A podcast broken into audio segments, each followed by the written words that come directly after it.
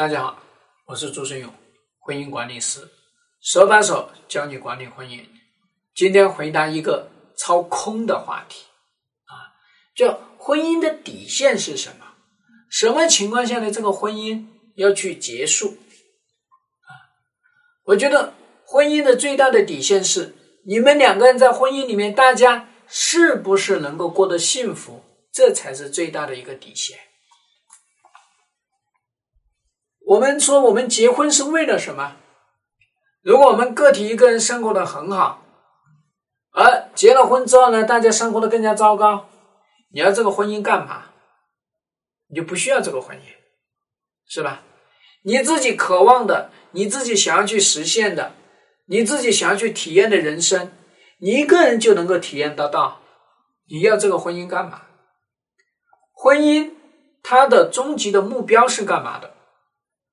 本质上来说呢，它是去满足你个体一个人不能够完成的这个事件，这才是婚姻的真正的意义啊！婚姻繁殖没有婚姻也可以繁殖，抚养孩子没有婚姻也可以抚养，只不过是它会有一些问题，因为人是社会化这个状态下养成的人，所以我们请有的时候说，哎，有一些孩子社会化程度不够。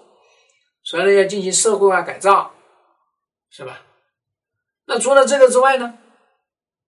你们有爱和被爱，这是一组，它合在一起，它分隔开来，它是不行的。谈恋爱也可以爱和被爱，婚姻也可以爱和不爱。问题是，谈恋爱的爱和不爱，跟婚姻的爱和不爱，它不太一样啊，有些不一样。所谓的不一样呢，就是说你们两个人是一个很紧密的法律上面的、经济上面的，那么还有人生共同目标上面的，还有心理层面的、精神层面的，还有你们人生规划层面的，是有一个这个层面的一些需求在，揉在一起才是婚姻。所以我知道提这个问题的人呢，很多人就会说：“哎，这个婚姻的底线是什么？红线是什么？对吧？红线肯定是忠诚这个程度啊！一出轨、一背叛，那就触发了红线，那这个婚姻就过不下去了，是吧？或者说，哎，你这个人在这个婚姻里面好吃懒做，或者你有各种恶习，对吧？吸毒啊、赌博呀，啊，然后呢家暴啊，啊，这些行为反复啊，好吃懒做啊，是吧？”这些东西是不是在某个程度上来说呢，都触发了这个婚姻的红线？在这样的红线下，它是要报警的。你要有一个预警系统，但它不是说导致你们婚姻要去破裂。婚姻破裂，说是感情破裂，才是叫婚姻破裂，才是准予离婚。感情破裂的本质就是你对那个人有期待，你对那个人有幻想。你觉得那个能满足你从物质层面的、心理层面的、生理层面的、精神层面的、人生规划的、财富层面的，它是有这么多一个需求，它能够协助你去满足。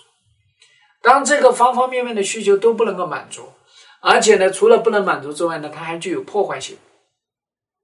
那在这样的一个情况下，这个婚姻就肯定是分崩离析了。是吧？啊，所以我想跟大家讲的是这个。那么，婚姻在什么情况下要去终止？大家一定要注意，婚姻它是一个发展的这个过程。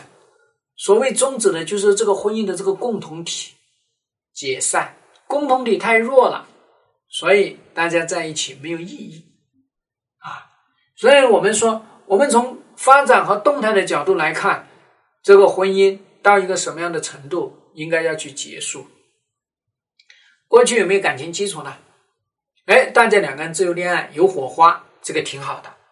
如果是说我们没有火花，相亲认识的，那么两个人感情有没有发育呢？婚姻有没有发展呢？在这样的情况下呢，先结婚后恋爱有没有可能呢？大家有没有欣赏点呢？这些东西如果也都没有，那你们在一起干嘛？对吧？你们两个人在一起结婚。纯粹就为了生娃吗？为了暖被窝吗？是吧？暖被窝现在有电热毯，有暖宝宝，是吧？啊，那么这个婚姻的发展呢，其实本质上来说，也是从你个体的心理的、物质的、事业的、人生的这几个角度的发展。如果你没有这些，你要跟他在一起干嘛？